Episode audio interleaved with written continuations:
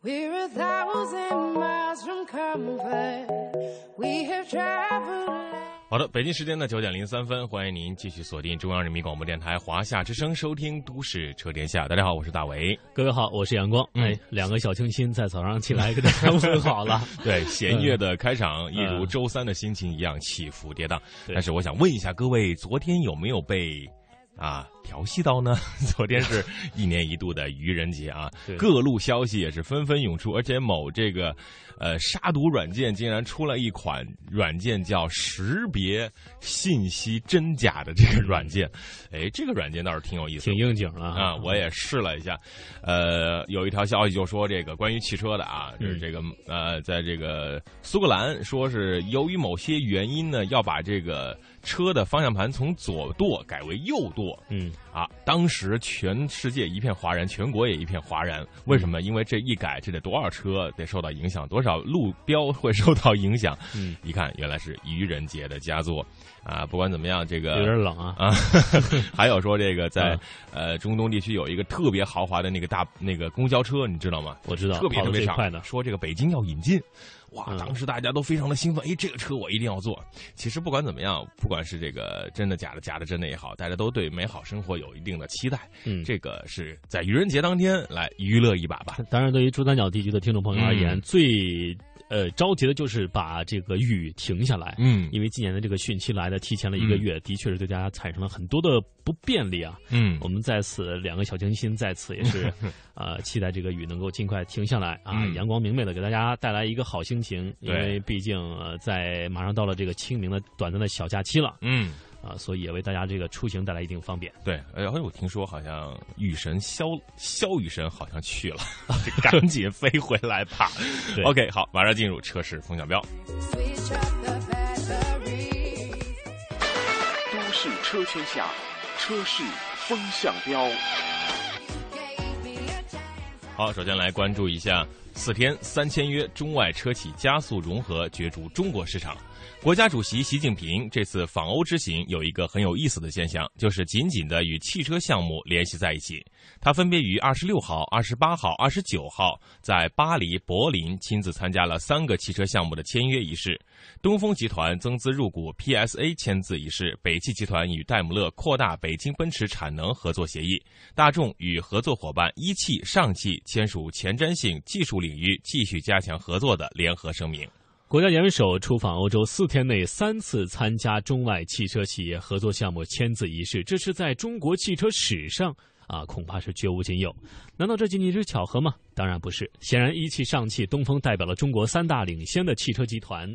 此次借习近平总书记访欧洲之际，邀请参与项目的签字仪式，对于中国企业和欧洲合作的车企来说，这无疑是一次加深合作、增进互信。啊，共享喜悦的好机会。嗯，透过三个汽车合作项目的签署，我们可以看到中国汽车与全球汽车进一步融合，与外资品牌的合作更为紧密。而背后的逻辑是中国市场作为全球最大的汽车市场，竞争指引着车企们的合作向更高、更宽泛的领域和全面合作。这对中外汽车来说都是一个好事儿。呃，因为这个中国与欧盟发达国家成员国在市场啊、技术啊、劳动力资源等方面有很强的这个互补性啊。嗯呃，比如说中欧经济的这个互补依存度极高，而且后危机的时代，这个后危机时代指的是零八年金融危机之后，嗯呃，可能这个完全这个欧洲市场没有复苏的，呃，呃这个这种动力源泉不断的存在，所以在这个汽车以及装备制造业等传统行业，这个他们的市场萎缩日趋艰难，急需来自于东方的市场和资金，所以，呃，我们中国的经济也正处于这个换挡增效、转型升级的关口，呃，也需要借助这种欧洲的技术品牌和优势啊。因此，我们双方的增长的伙伴和改革的伙伴这一长久的关系也将会长久的存在。嗯。好，再来看一下节能产品。自节能与新能源汽车呢上升到国家战略之后呢，政府相关部门一直在思考如何解决电动汽车产业化的种种难题。为了充分调动政府的政策资源，一个名为“电动汽车百人会”的组织正在政府高层的推动下酝酿成立。啊，这无疑是一个好消息。嗯百人会的成立与国家迫切希望解决目前新能源汽车产业存在的问题密切相关。在三月的二十六号，国务院副总理马凯再次到深圳圳调研新能源汽车产业，这也是他时隔两个月之后第二次到深圳，为推动新能源汽车发展向各级地方政府来喊话。嗯。在本次马凯主持召开的新能源汽车推广应用座谈会上，他尖锐地指出，认识不到位，一些城市的领导还在观望。当前新能源汽车发展还存在很多问题，包括充电设施建设之后盈利模式没有形成，扶持政策有待完善，地方保护亟待打破等等。在今年的年初的调研时呢，马凯曾经强调四个不变，向汽车企业发出了一个稳定的预期信号。而这次座谈会上，他从执行层层面入手，给各级地方政府列出了任务清单，指定各部门分头研究落实。业内人士认为，马凯此举表明中央高层目前对新能源汽车发展是高度重视的。嗯，的确这是一个利好的消息。因为之前我在采访很多新能源车企老总的时候，他们都说了一个，呃，在他们的这个产业链方面啊，他们的研发是一直在进行。嗯，他们希望政府能够给予他们更多的政策。支持，嗯，这也是当然。国务院副总理马凯这次到深圳讲话，也是无疑给啊这些新能源车企的老总们打了一剂强心针啊，嗯，为他们鼓劲儿加油。嗯，好，我们。前段时间说到这个杭州突然之间限购啊，这个汽车抢购潮。最近啊，人民网弄了一调查，呃，国内六个实施汽车限购城市之后呢，哪个城市会再出现啊？嗯，有分析师就认为，杭州呢是这次限购限行政策中中倒下的第一个多米诺骨牌。下一个会是谁呢？人民网汽车频道呢就此做了一个调查，选项有谁呢？有深圳。青岛、成都、重庆、大连、武汉、石家庄等七个城市，谁有可能成为下一个限购城市呢？调查结果表明，那你先猜一下。如果我们俩，我们俩提前预测一下，我们俩私自提。其实这个一一看，大一读出来，大家都应该知道，肯定是咱们的覆盖地了。这个深圳，但是我猜肯定不是深圳，我会猜这个是重庆。重庆啊，对，会去重庆，因为你看直辖市还不是武汉呢，所以我们来看看这次网友的调查结果啊。OK，共有近千位网友参与了此次调查。从调查结果来看，深圳是以四百一十三票高居榜首啊，看来是跟大伟的这个结果嗯投票的这个数目相同啊，占投票总数的这个百分之四十九。成都是以一百五十六票排名第二，占总投票总数的百分之十八点五。后面依次排名依次为青岛、石家庄、重庆。武汉和大连，嗯，呃，我感觉是西部城市可能会这个更加强一点，这种这种这种欲望。但是我之前好像了解到，这个咱们这个深圳市啊，嗯，好像这个有些人在说，这个深圳市永远不会这个限购的。他这个他这个呃政策，深圳也不会堵车，深圳不怎么堵。其实我感觉，呃，去过好多次，嗯，我发现深圳的一个好哈。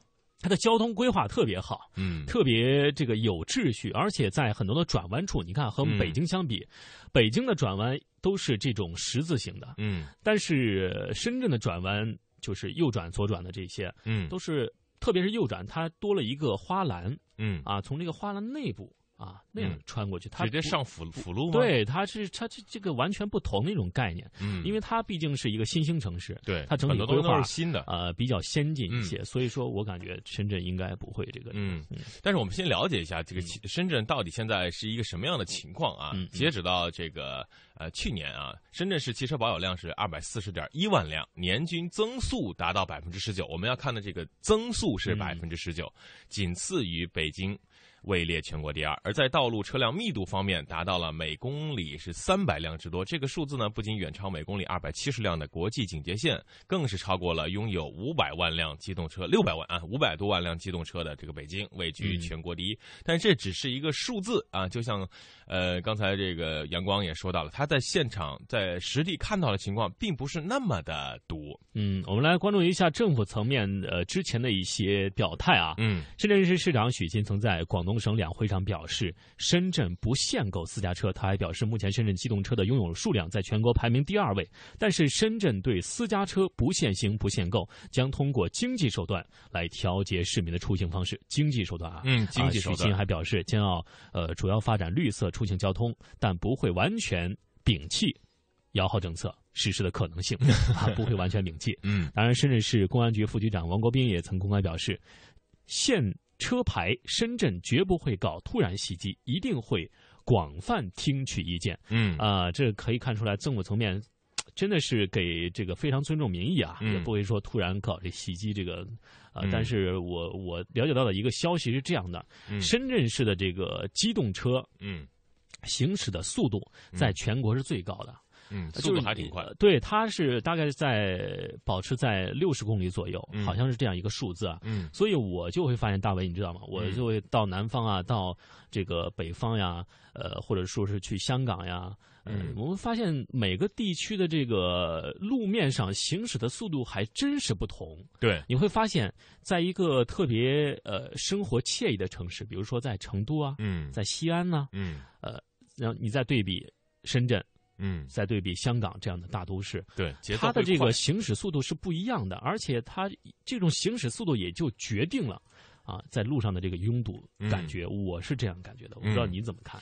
对，特别是比如说在北京一堵车，那师师傅就会说赶紧赶紧赶紧走啊！然就是我们发现很多车开的非常慢啊，嗯非常的肉，因为说，这车辆拥有量太大了。你如果在成都，人家说，啊、不要着急，安逸嘛，慢慢开嘛。就但是在深圳这样的一个，呃，北上广深也是全国最重要的城市啊，就发展非常快的城市。如果不解决车的问题，会给市民的出行啊、环保各方面带来一定的影响。所以呢，呃，用各种手段来调节出行方式，这可能就是在上层需要考虑的一个问题。嗯，我们再来关注一下这个。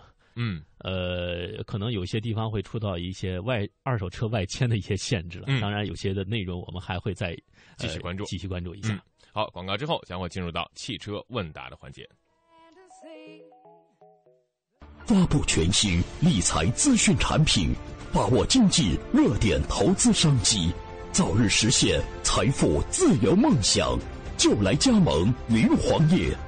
央财云城权威打造投资理财集装箱云黄业，为金融机构、理财师、理财产品供应商、广告主提供企业展示、资讯发布、产品销售、在线交易等一站式全方位云服务。登录三 w 刀 c a f n 刀 TV 或下载央财云城安卓手机客户端，随时随地分享权威信息，随心所欲把握投资商机。云黄业口袋里的金融云服务商城，三 w 刀 c a f n 刀 TV 央财云城一城在手，财富尽有。客服热线四零零六幺二八二幺八。天下汽车问答，There's no place I'd rather be. I would away forever, exalted in the sea. 好的，要进入到汽车问答的环节。今天是周三，按照惯例，请到的是我们的汪贵行高级工程师。汪工你好，哎，你好，主持人好。嗯，你这个这两天天儿让您很郁闷吧？对，这雨下的的确是大。呃，今天怎么样？今天早晨刚刚天亮边上么 就下大雨了，嗯呃，天是不是又是呵又是黑起来了？嗯，哇哦，但是现在呢，呃，现在九点多钟的时候就好了，天气嗯又晴朗了，太阳出来了。那一呃，昨天的雨，前天的雨下的是特别特别的大。嗯，嗯，哎呦，这个对于这个在当地的我们覆盖地的广东啊、深圳啊，呃，这些车主们啊，的确是一个不好的消息。对毕竟嗯这个涉水啊，包括你万一车上如果有什么问题，出行也不太方便，还是选择绿色出行，公交、地铁吧。的确是这样。有人说这个天气影响这个驾驶心情，对同样也会影响股市交易。好，王哥，我们马上进入第一个问题啊。这位朋友就说了，我的车冷启动的时候啊，出现故障码，然后挂 D 档，就直接进到第四档了。呃，热车五分钟左右再启动就正常了。这应该是个自动挡的车，这挂 D 档，直接这个档位就到四了。呃，汪工，这是什么问题？呃，显然呢，我们第一个我们要赞成呢，就是嗯车主所提到的，一一般就是要热车。嗯发动机冷车在起步啊是不非常不利的，嗯对发动机润滑也不利，嗯对燃油也不利，嗯而且对底盘各方面都不好。嗯所以我们提倡要热车。呃，这个车主提到了关于这个呃挂了档以后立即就进入了四档。嗯啊，呃，前面的档都没有，一档、二档都没有，嗯估计这种车子可能是自动波的车子啊。嗯哎，这个车子为什么直接进入了四档？哎，有的四档就是直接档，嗯，它显然是里面的控制，呃就是自动波里面的控制器出了问题。那么自动波里面的控制器主要就是一个离合器和制动器和单向离合器，它的运作呢可能受电脑控制，嗯嗯这部分出了问题，所以它直接就到四档了。嗯呃，这是个故障，嗯显然这个故障呢是要进行修理的。嗯所以我建议这个车主呢，第一，嗯，赶紧把车子送到修理厂去。嗯，另外，汪工就是对于这个热车呀，大家可能一直有争议。有的人认为我热车就是我呃发动机起火点火之后，我一直在轰油门儿；有的人认为是这个在热车的时候呢，就是呃我不需要这个过渡，我直接是以呃较低速度、较低转速进行啊、启动啊。您怎么来看这样一种？哎，这关于热车的问题呢，我们在行在我们行话里面、行业里面呢，一直都是提倡的，就是发动机在冷态启动以后，它应该有一个热车的过程。嗯，呃，这个热车的过程呢，表现什么状态下热车就完成了呢？嗯就是发动机刚刚能启动的时候，它的转速可能是一千三、一千四，甚至一千五、一千六。然后呢，从这个转速下慢慢的往下降，嗯慢慢的往下降，最后最终降到大概七百多转到八百转的时候，我们认为这个时候车子就热好了。哎，有的现在呢，有些车主提出来，嗯、我开的是非常亮的车啊，非常高档的车子，我不我的车子不需要热车，嗯这个可能是种误区。即使是再亮的车、再好的车子，它都有一个热车的要求，所以我们还是提倡要热车。还有有些车主提出来，我这上班太急了，我们呢边行驶边热车嘛，当然可以的、这种状态。但是我们边行驶边热车的时候啊，你一定这个时候是千万不要去踩油门，嗯，让这个发动机在非常低的速度上行驶过来，然后这个它就热车了。嗯这是允许的。嗯一种是禁止热车，就是车子呢放在那里不不行驶，让它慢慢的温度升高以后再行驶。还有一种呢，在呃在慢慢的行驶过程之中，那逐步的热车。这种两种方法都可以去，但是当然前者是更好。嗯所以讲那个在边行驶边热车呢，是一定这个时候不能不能踩油门踩油门，嗯不能用高速。嗯，这好像对于很多出门着急的朋友来说呢，这是一个比较很压抑的事情呃，很纠结啊呃，但是如果比如说你这七点钟上呃开车要走，您就早点儿，六点十分就在车上坐一会儿，把车热好，也是对自己的爱车一个保护嘛。好好，来看下一个问题。嗯，我们来看网友说，汽车刹车油能替代机油吗？汪工，您怎么来看？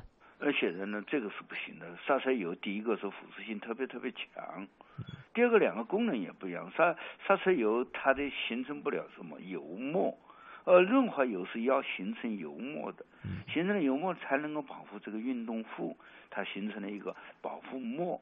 那个时候呢，减少了那个呃摩擦。所以两个性质完全不一样，你千万不要用错了，用错了可能对你机体的腐蚀会加剧很多。好，嗯，我们来，看下一个来看问题下一个问题。这个上海大众的昊锐 1.8T 空调上的高压传感器坏了，请问汪工这有什么后果？这个高压传感器可能嗯这是对这种昊锐车子的这空调系统有一个温度传感器，嗯哎、温度传感器。这个温度传感器呢，如如果是呃制冷的温度传感器，那没问题，那应该是保证这个汽车是是设定的温度。比如说你设定二十度，它就保证你有设定的温度。如果你这个呃温度传感器，所谓的高温传感器，我估计呢，它是指这个就是在制冷系里面有一个高温的呃，就是高温传感器。这个高温传感器显然是表示着制冷剂，就制冷系里面有个制冷剂。我们就我们讲氟利昂啊，嗯幺三四 A，制冷剂太少了，它是出现呢这个呃制冷剂少而温度高的现象。这种呢是一种保护性的措施，所以如果温度高，那么我们一定要提高警惕，万一这个冷剂里面的制冷，呃，制冷剂少了，那么可能一个是不能制冷，二一个可能会加剧这个压缩机的磨损。嗯嗯，那么同样是传感器的问题，再来关注一下另外一位听众朋友，他说奥迪 A 六水温传感器安装需要密封圈吗？那显然，因为水温传感器呢，它本身是在装在水道里面的，而且水还有一定的压力，所以一定呢，在这个传感器上面呢，一一般是要装那个密封圈。但是那个水温传感器它本身是用铜的，因为铜铜存热快。所以讲呢，我们安装的时候呢，因为铜它的膨胀还是比较好的，所以它有比较本身都有比较好的密封能力。嗯好，好，来看下一个问题啊，这个别克凯越自动挡零八款更换刹车油，维修工不懂，导致这个刹车系统进气儿了。王工，这怎么办？一直排不干净啊，刹车没有以前好，特别软，这怎么解决？那个就是想要排气，因为那个刹车装刹车油呢，表示原来的刹车系统可能进行了维修。嗯那么油没有了，油没有了，而且进了空气，进了空气，如果你现在立即就加刹车油的话，那么空气在刹车的管道里面，那然后呢，我们知道空气是可以被压缩的，嗯气泡是可以被压缩的，嗯所以这个会造成呢刹车呃危险的情况，就是刹车不灵。嗯这种危险的情况，所以我们一般呢都是要排空气的，就刹车要排空气。嗯那么排空气呢，呃，找个行家都可以排，也就讲呢，应该是从远排到近。所谓从远排到近，从嗯最远的那个车轮嗯开始排起，然后呢，再逐步逐步的靠近嗯总泵的这个呃这个轮子，嗯呃由远到近，也就从右右后轮到左后轮到右前轮，最后是到左前轮，嗯这么一个排的顺序，排气的顺序。嗯这个我估计这位车主找的这个修理厂可能水平可能比较低一点，嗯，有可能是有问题来，。换一个换一个修理厂，嗯换一家比较好的嗯嗯嗯。好，再来看另外一位网友，他说这个汽车轮胎不知道什么时候起了一个包，啊，怎么办？王工，您看他是可以不换轮胎吗？他想问。哎，这个包呢，我们看是长在什么地方。嗯如果是长在侧边的话，那是非常危险的，嗯因为轮胎的侧边它的强度是比较低的，这个时候很容易爆胎。如果是造有压力过高，或者里面的气体温度过高，这个时候呢，呃，这个鼓包的地方强度比较低，所以很容易爆破。一旦爆破了，那个可能操作不好是会产生非常危险的。哎那您觉得这个包通常是什么情况引起的呢？呃，包是怎么？呃，它是由于内部在摩擦，哎、就是轮胎啊和地面有摩擦，摩擦以后，最后会造成钢嗯这个轮胎里面的钢丝和轮胎里面的橡胶互相摩擦，摩擦以后，它们慢慢的啊、形成一些气体，这个气体可能会造成一些包。嗯这个包如果是长得在侧边，那是非常危险；如果长得在正好的摩擦表面，在在平面上面，那么嗯估计这种情况是非常少的。侧边的包是特别多的，嗯所以我们特别要提高警惕。嗯，所以这位朋友呢，如果你的这个鼓包啊是在车轮的侧面啊，一定要及时更换；如果是在车胎的这个纹路上面呢，可以再去修理厂去看一下。嗯好，来看下一个问题啊，呃，这个零七年的 QQ 六跑了三万五啊，发现车没劲儿了，跑不起来，上个小坡呢都费劲，啊，换了机油，洗了嘴子也没有什么用，请问一下汪工，这咋办？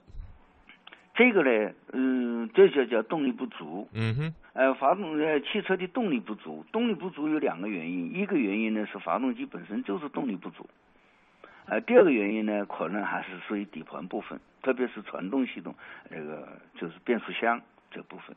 如果是变速箱的问题造成的动力不能够忠实的传递给车轮的话，那么显然车子也跑不快。嗯所以我们首先要把两边要分分辨出来，到底是发动机的故障还是底盘方面的故障，特别是自动呃变速器方面的故障。嗯，这个这个呃分辨的方法呢，一般来讲呢，都是呃您在静止的时候把发动机走热了以后，突然把油门踩到底，看那个发动机的转速能不能够升起来。如果能够立即的升起来，就表示发动机是好的，那就找底盘方面的故障嘛。嗯如果否则呢，就是可能就是发动机本身的故障。嗯这位车主所描述的情况，应该是属于发动机本身的故障。嗯，发动机本身的哎，故障。故障。哎那么除了除了刚才讲的换了油或这个换了喷油嘴啊，这个之外，可能还重点也要检查一下点火系统。嗯，好的，这位朋友呢，既然汪工给给您找到了这个症结所在啊，赶紧去修理厂把发动机啊、点火系统啊，呃，都好好的查一下。来看下一个问题，再来看网友，他说这个换倒档有异响啊，这个情况可能会在一些老款车型上出现。您怎么来看这个换倒档有异响？汪工，哎，对，关于换倒档原因，因为倒档和前进档呢，如果是在手动拨的情况下呢，那么显然它在倒档的时候增加了一个舵轮、舵齿轮，这是增加了第三个齿轮。第三个齿轮呢，夹着在啊、呃这个正常运转的两个齿轮中间，所以呢方向就形成倒档。如果这个倒档本身那个就是舵齿轮不能卡进去，不能到捏合到位，那么也会造成异响。第二个呢，还有一个那个波差，你你用推杆呢推推这个就是变速器一个一个控制杆嘛，那个控制杆有倒档，这个倒档呢有特殊的装置，一般按下去以后，嗯。才能够形成倒档，或者是采用特殊的方法，呃，形成倒档。如果这些这个装置本身出了问题，那倒档也是不容易挂进去的。嗯那么显然这是故障，那要赶紧去修理。嗯，好的，非常感谢汪工啊，这个问答时间非常的快就过去了，我们期待下周三继续呃等待您的精彩的回答，我们下周再见，嗯，再见。嗯，谢谢。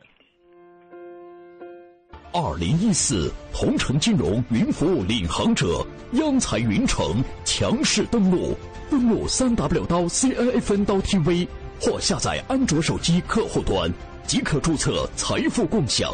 这里有权威专业的投资机构，这里有热门抢手的理财产品，这里应有尽有。入驻央财云城，共创财富未来。央财云城，指尖上的金矿。起竹板迈大步，眼前正是吴哥窟，高棉威武的古建筑，游客攒动人无数。突然眼前一模糊，好像出了什么飞行物，原来是烟头烟盒齐飞舞，中华二字挺醒目。往前走，向前行，有位老乡面前停，惊天动地一声喊，吓得路人直机灵，全都无心看风景，生怕这人得疾病。定睛观瞧，仔细看，担心指数降为零。原来他拿拿着手机聊着天儿张嘴闭嘴行行行。出游休闲又浪漫，陋习虚改不能惯，糊涂乱抹讨人嫌，随地乱扔惹人厌。遵守规定去游玩，习俗禁忌别冒犯，加塞抢座不雅观，国人的荣誉记心间。出游礼仪是典范，入乡随俗当为先，当为先。出游讲礼仪，入乡要随俗。讲文明树新风公益广告。我要让全世界都能听见我的歌声。我们想为小朋友开设冰上芭蕾课。我想给失独老人一个温暖的家。我们要组建自己的话剧社。收音机前的你，梦想又是什么？中央人民广播电台香港之声携手香港青年交流促进联会，共同推出“梦想舞台二零一四”，为你筑起梦想的平台。即日起至五月十六日，用文字、声音、图片、视频等各种形式分享你的梦想故事，就有机会赢得共十五万港币的圆梦启动金。行动起来吧，为我们的梦想注入生命力！详情请登录中国广播网三 w dot cnr 到 cn。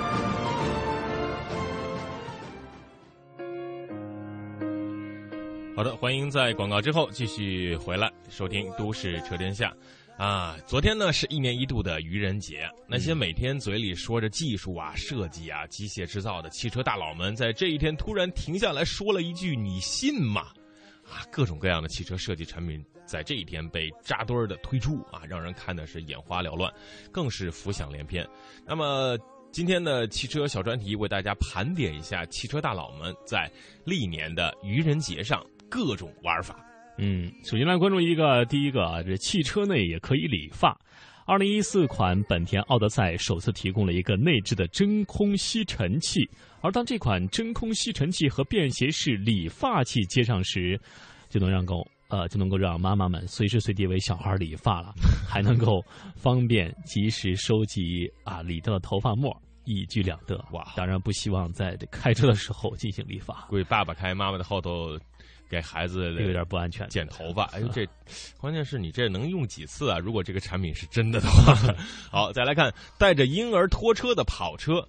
雪佛兰的御用改装厂是 Coreway，最刚刚发布的2014款 Covenant Stringer 啊三门旅行车版本那之后呢，又发布了一款这个三门旅行车版本后面的小拖车啊，可以乘坐三个小孩的拖车，一家五口坐着跑车去拉风啊去旅游，多么拉风！这哪是跑车，这俨俨然就是一火 车呀！再来看第三个是武装到牙齿。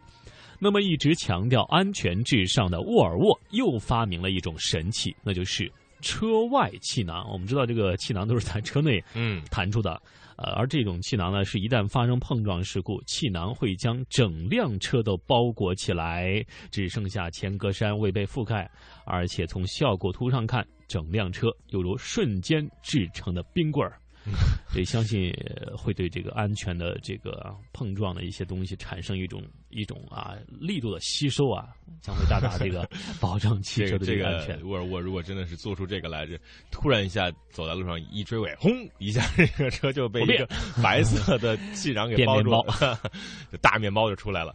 还有啊，宝马在愚人节这天刊登了一则广告啊，宣称将限量推出 Prima 皇家婴儿车。而且这个婴儿车是宝马的这个大 logo 啊，而婴儿车将采用防狗仔、软顶敞篷等一系列先进设计。嗯，呃，这是也是一种非常好玩的东西吧。再来看这个接下来这个交警叔叔的身心健康，路虎也会关心。路虎呢最新推出了一款特别完税证，能够确保无论挡风玻璃的曲面如何，完税证都能够处于最佳。放置的位置，以更好的防止交通，啊，督导员以及交警重复性颈部劳损哈，这个 想的太细了，太细了。对，啊，当然这个考虑到这些大的这种 SUV 车型可能呃车型比较高。嗯啊，那个那个年审证啊，对，看的不太贴在这个比较高的位置看不见。万一这个交警叔叔这个个子不是那么的呃高大啊，就这脖子受不了。如果这个真的买一路虎揽胜，然后在上面写一个土豪，然后用这种 这种功能就放在各个位置，都能够让大家看得很清楚啊，这是一个玩玩笑啊。好，走马观花，小心看走眼。宝马专门为愚人节打造了一款限定版的。M 三 Pickup，该车呢是以 M 三 c a r a t r i b l e 为蓝本，车身前一部分呢和宝马的 M 三没有任何区别，但是你走到后半部分，啊就会大吃一惊呐！这是一个不折不扣的皮卡设计，宝马的皮卡，就估计我这辈子都见不着这车了。再来看下一个，名字我取了，理解。看你了，嗯，三菱呢在愚人节发布了一款叫做 A F 杠 J 的概念车，并表示此后发布的所有概念车都将与此车采用统一的命名逻辑，那就是 A F 啊，代表这款设计师姓名的首字母，而 J 则是向日本致敬。嗯，随后公司又宣称。啊，当然，你也可以换一种方式去理解这个谜题，留给你们。呃，A F G 杠 J 就翻译过来就是 April Fool's Joke，啊，愚人节的玩笑啊，也也可能是 Jordan 的 Air Force Jordan，whatever 啊，名字我取好了，理理解就看你自个儿了。嗯，还有很多开车的朋友呢，都会遇到一个问题，就是这个啊鸟屎啊。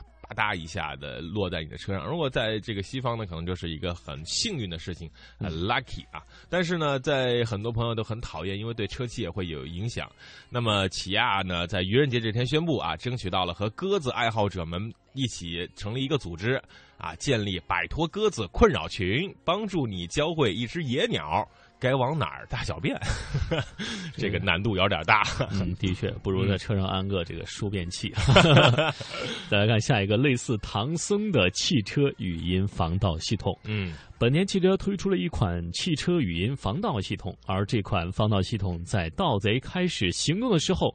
就会一直和盗贼进行各种的周旋，啊，他这个意思就是跟唐僧差不多吧，叫墨迹，呃呃，这样，直至偷偷车贼彻底崩溃为止。哎，我想到这个应该是，呃，类似孙悟空的 汽车，唐僧绝对是唐僧，一上来之后，先念紧箍咒，你要偷你要偷车呀。你真的要偷车吗？你想好你要偷车了吗？你有车钥匙吗？你万一压到旁边的花花草草怎么办？就算没有压到花花草草，压到小朋友也是不好的嘛？你真的要偷车吗？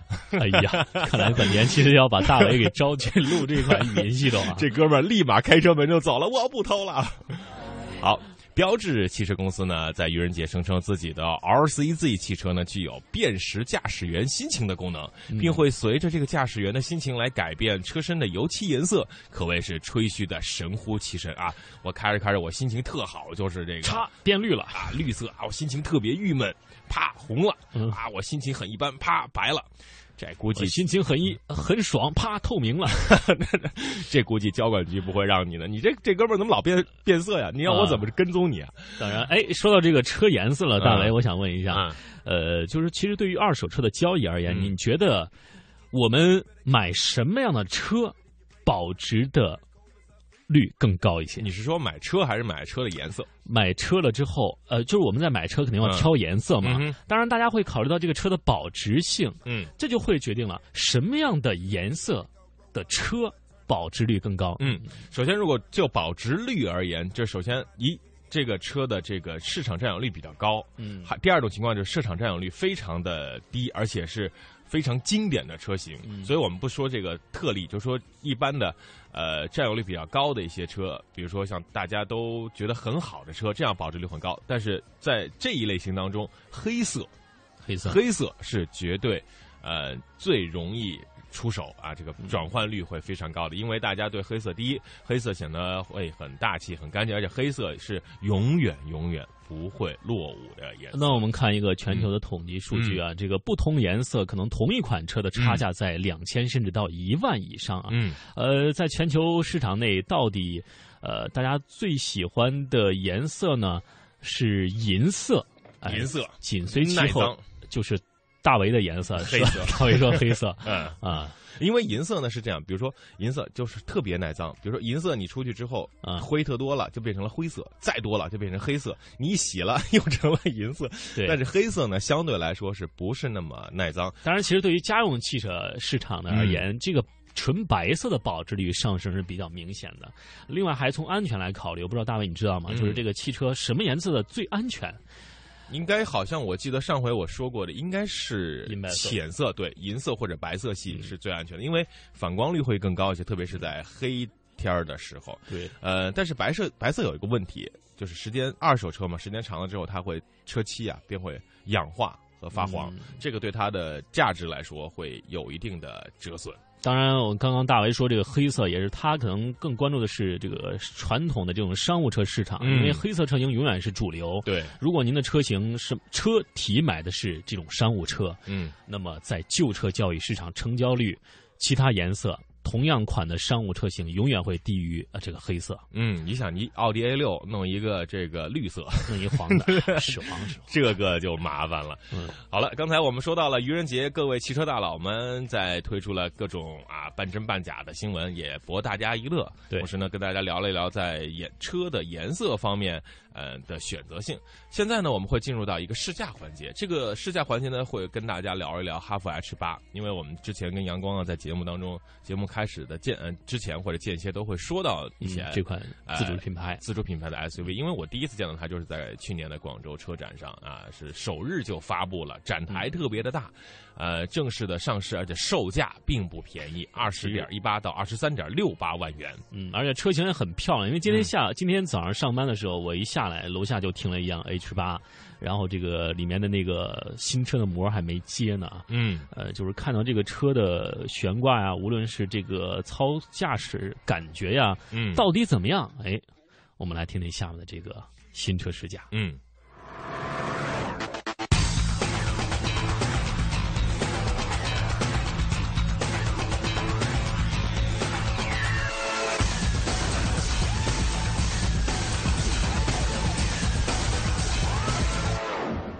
近期有一辆车关注度非常高，它叫做哈弗 H 八，众多网友都要求我迅速立即马上找到一辆来测试。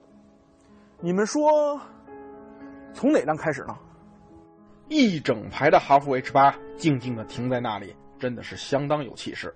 而它颇为威武的外观设计，也是吸引我们的第一点。它的车头很有欧系车的感觉。我们看这个硕大的进气格栅，镀铬、黑色还有红色的哈弗车标搭配在一起，真的是非常的协调。而底下这个金属的护板，还有这个裸露的铆钉，也突出了这种 SUV 车型硬派的形象。这个灯呢也很有看点，块状的 LED，还有这个日间行车灯，以及这个灯的形状呢，都突出了这种时尚动感的造型。所以我觉得这辆 H8 的车头造型相当的成功。大气的前脸要配上够大的身躯才够协调，超过四米八的车长，接近两米和一米八的宽度和高度，全面超越了汉兰达和全新胜达。十九寸的大脚也是非常的厚道，但在它接近两百毫米的最小离地间隙下，还是显得有些小气。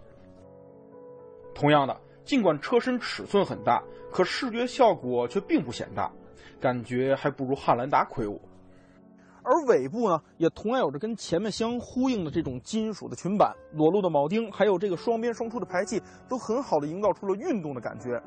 但是尾部整体的造型，我个人真的是不太感冒，特别是这个灯的造型，感觉比较突兀，并不是十分的协调。所以，外观介绍就先这样吧。试驾会的时间实在有限，所以还是从我们更感兴趣的动态体验开始吧。现在是我今天要体验的第一个项目，包括一些绕桩啊、高速的一个弯道、呃紧急变线、八字，呃还有一个紧急制动，主要体验这辆车的一个底盘的运动性。我们现在就开始。起步动力来的并不凶猛，首先是绕桩，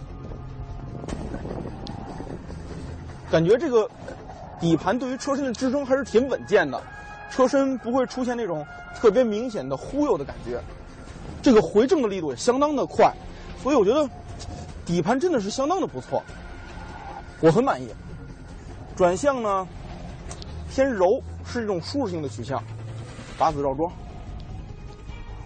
你看这么激烈的驾驶，这么大的一个 SUV，却并不会让人感到那种头晕的忽悠的感觉。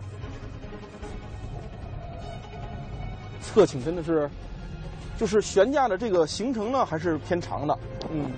这种程度能够感觉到这个底盘对于车身的支撑，我觉得还是相当满意的。现在是一个紧急的高速变线，方向呢并不是一种偏向于运动的感觉，它的这个 ESP 制动了，它的方向呢整个感觉力度很均匀很柔，使用起来相当的舒适。嗯，不过要说运动性，这种指向和反应呢，我觉得比较一般。下面是一个紧急制动，原力加速之后呢。会感觉动力来的很慢，特别是低转速和油门的响应。接着就是这个全力制动，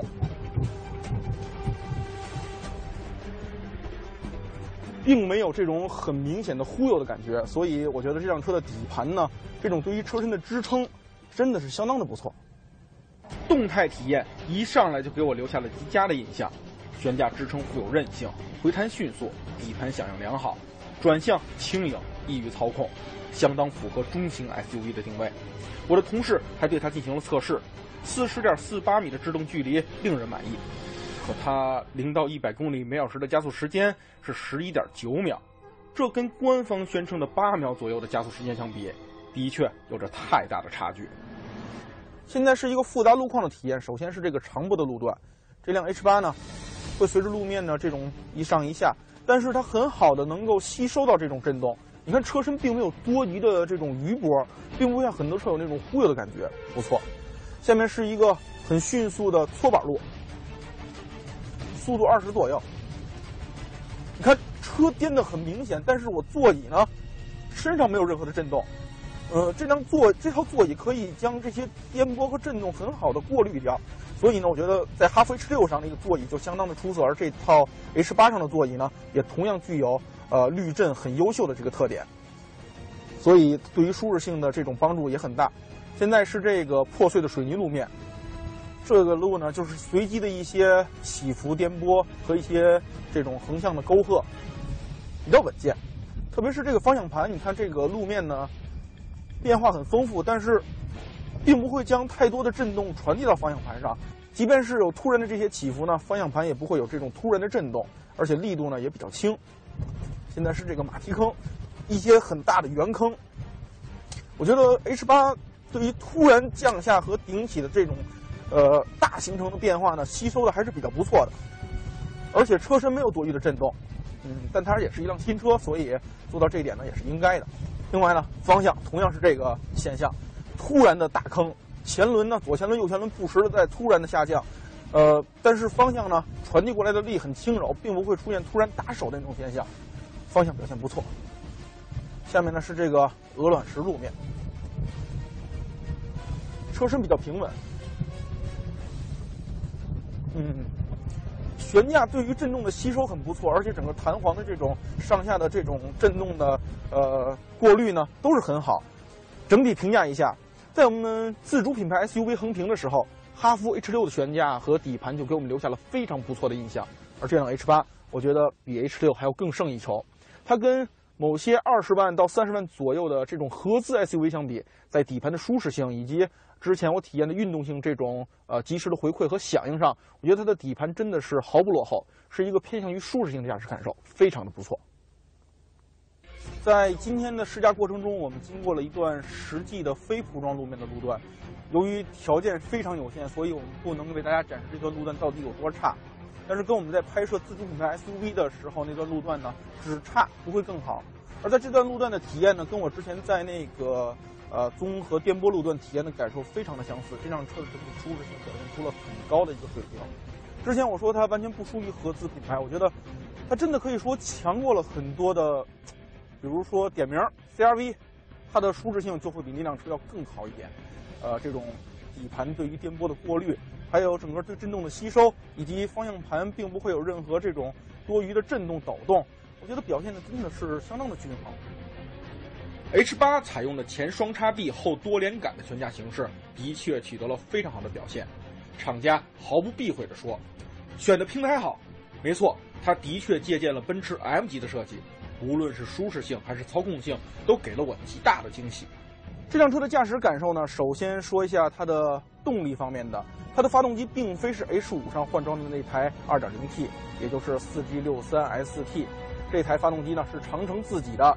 GW 四 C 二零，它的最大功率呢是二百一十八马力，最大扭矩呢是三百二十四牛米，参数相当不错的同时，这台发动机的技术也非常的主流，缸内直喷，单涡轮双涡管，双可变气门正时，相当的吸引眼球。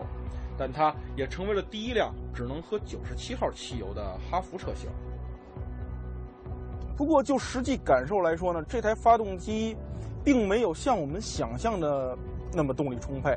首先呢，它的低扭，特别是两千转以下的表现呢，确实显得有点无精打采。在转速稍微高一点，三千转左右呢，就能还爆发出，呃，比较可观的动力。但是也并没有像我们想象中的那么强大。所以呢，这台不温不火的发动机，可以说是我们对这辆车最大的一个不满的地方了。而它匹配的变速箱呢，是来自于采孚的六速自动变速箱。这台变速箱，由于我们今天的体验时间确实很短，首先能够感受到的是它的换挡还是相当平顺的。但是，它对于驾驶员意图的理解呢，或者说它的降档的这种动作呢，显得有点慢吞吞，有点无精打采，总是要反应一段时间才能够把档位降下去。嗯，现在有一段比较长的路程呢，我来试一下它的手动模式。嗯，它手动模式感觉，你看这个降档，拨片拨下去了，时间比较长，但是档位降的真是很慢，而且升档也同样是如此。所以这台变速箱的换挡速度真的是不能够令人满意，可以说跟这台动力原本就不强的发动机匹配在一起呢，就让整个动力输出更加的不够干脆。加速感受差，原因是相当综合的。油门响应速度很慢，变速箱的换挡过程很慢，而更重要的，它两吨多的车重的确太沉了。众多原因让我们对 H 八的加速略感失望。下面呢，我们就来到了此次 H 八试驾体验最有技术含量的一段，就是这个工厂里的高速环道。这个环道最多可以跑到二百四十公里每小时。嗯，现在呢，我们从静止起步来体验一下，看一下它的整个加速水平。走。嗯，到五千转就换挡了。整个过程呢，真的不快，很慢。你看我说了这么多话，现在才刚刚到一百公里每小时。下面可以在这个个环路上体验一下它的噪音水平，时速一百一。如果发动机的转速在两千五以上呢，你会听到很明显的发动机的噪音。而现在呢，一切还好，风声会显得稍微大了一点，而胎噪呢比较轻微，可能是因为这个路面涂装还是相当不错的缘故。动态体验下来，H8 底盘的优秀表现让我大吃一惊，而动力的表现也有点大跌眼镜。接下来就让我来检验一下轴距达到了两千九百一十五毫米的 H8，它的车内表现怎么样吧。下面呢，我在前排体验一下这辆哈弗 H8 的静态体验。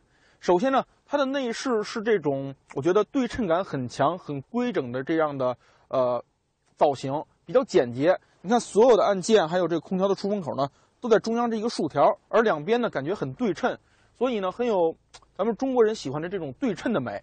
呃，不过在用料方面，它使的这个木纹呢，看上去的确显得有那么一点点廉价，反正我个人不是特别的喜欢。而其他方面，像这个仪表盘上面呢都是软质的橡胶，方向盘真皮包裹，边上这个银色的镀铬材料呢都很好的衬托出了一丝这种装饰的感觉。另外呢，在细节方面，比如副驾驶还有驾驶位。两边都有一个皮质包裹的软材料，这样呢，你的腿枕在上面呢就会很舒服。所以在细节方面，我觉得做的还是相当不错的。嗯，但正好说到细节，我还要说另外一个细节，就是你看这个中央扶手还有车门上的这个扶手呢，对于我这个身材来说，高度有点太低了，并不能很好的枕上它。用来挂挡还可以，但是用来扶方向盘的话，两边都显得有点低。而在储物空间方面，我觉得中规中矩吧。这样的一个储物盒。里面呢用来放钥匙，因为钥匙的感应在这个地方正合适。一个点烟器的接口，两个杯架，这个中央扶手箱也是分层的。打开之后呢，这一层可以放一些小的东西。呃，下面这层呢，空间不大不小，带有一个 AUX 和 USB 的接口，另外有一个点烟器的接口。这些呢都比较一般。而车门上呢，拉手是封死的，但是放手机呢也显得小了一点。而门上这个储物隔板呢也是。分层的，前面可以用来放水，后面放长钱包呢也比较勉强，可以开的再更大一点。所以在整个储物空间方面，我觉得这辆哈弗 H 八做的就比较一般。呃，这是前排的一个储物空间。另外呢，这个座椅刚才在越野和那个呃烂路的体验中已经提到过，很宽大、很柔软、很舒适，保持了哈弗家族一贯的优良传统。最后再来看一下配置，呃，一个分区的空调，而且空调的界面呢，我觉得也很漂亮。呃，这里呢可以看到一些座椅加热的按键在这里，呃，其他就是一些操控方面的按键。而这辆车的一个中控的这套系统呢，很有大众家族的感觉，两边各四个按键，两个旋钮。嗯，旋钮的感觉和按键的做工呢一般般。而这套界面呢，我觉得很有日韩系的风格，特别像日系车。比如点这个菜单，附近设施检索这几个字，真的是太熟悉了，在很多日系车上都能见到过，而在德系车上你很难见到这六个字。而其他，你看这些界面的设置呢，也真的是很有那种日韩系车的感觉。另外呢，这个界面里面呢有三个选项：电话、车辆和设置。在车辆里面，还有这个坡度的显示；而其他方面还有这些一些电池的状态，呃，车辆的状态显示非常多的信息：海拔、大气压力、扭矩分配、发动机温度、变速箱温度、蓄电池电压。所以它显示的信息还是非常丰富的。另外，我还想说的是，这套。反应系统的屏幕很大，呃，反应也很快。你看点哪个按键，无论是触屏还是这些按键的反应都是非常的迅速。而有一个小问题呢，就是当你挂入倒档的时候，它会出现一个倒车影像，分辨率呢比较一般。而我关心的一个问题是，当你划入 P 档或者 N 档、D 档其他档位的时候呢，它不会自动取消，你必须摁一下这个按键，它才会真正的取消掉。另外，这个倒车影像呢，我们可以看到它有支持两种模式的自动倒车，这一点做的还是相当不错的。来到了后排，首先我们看一下大家最关心的空间表现。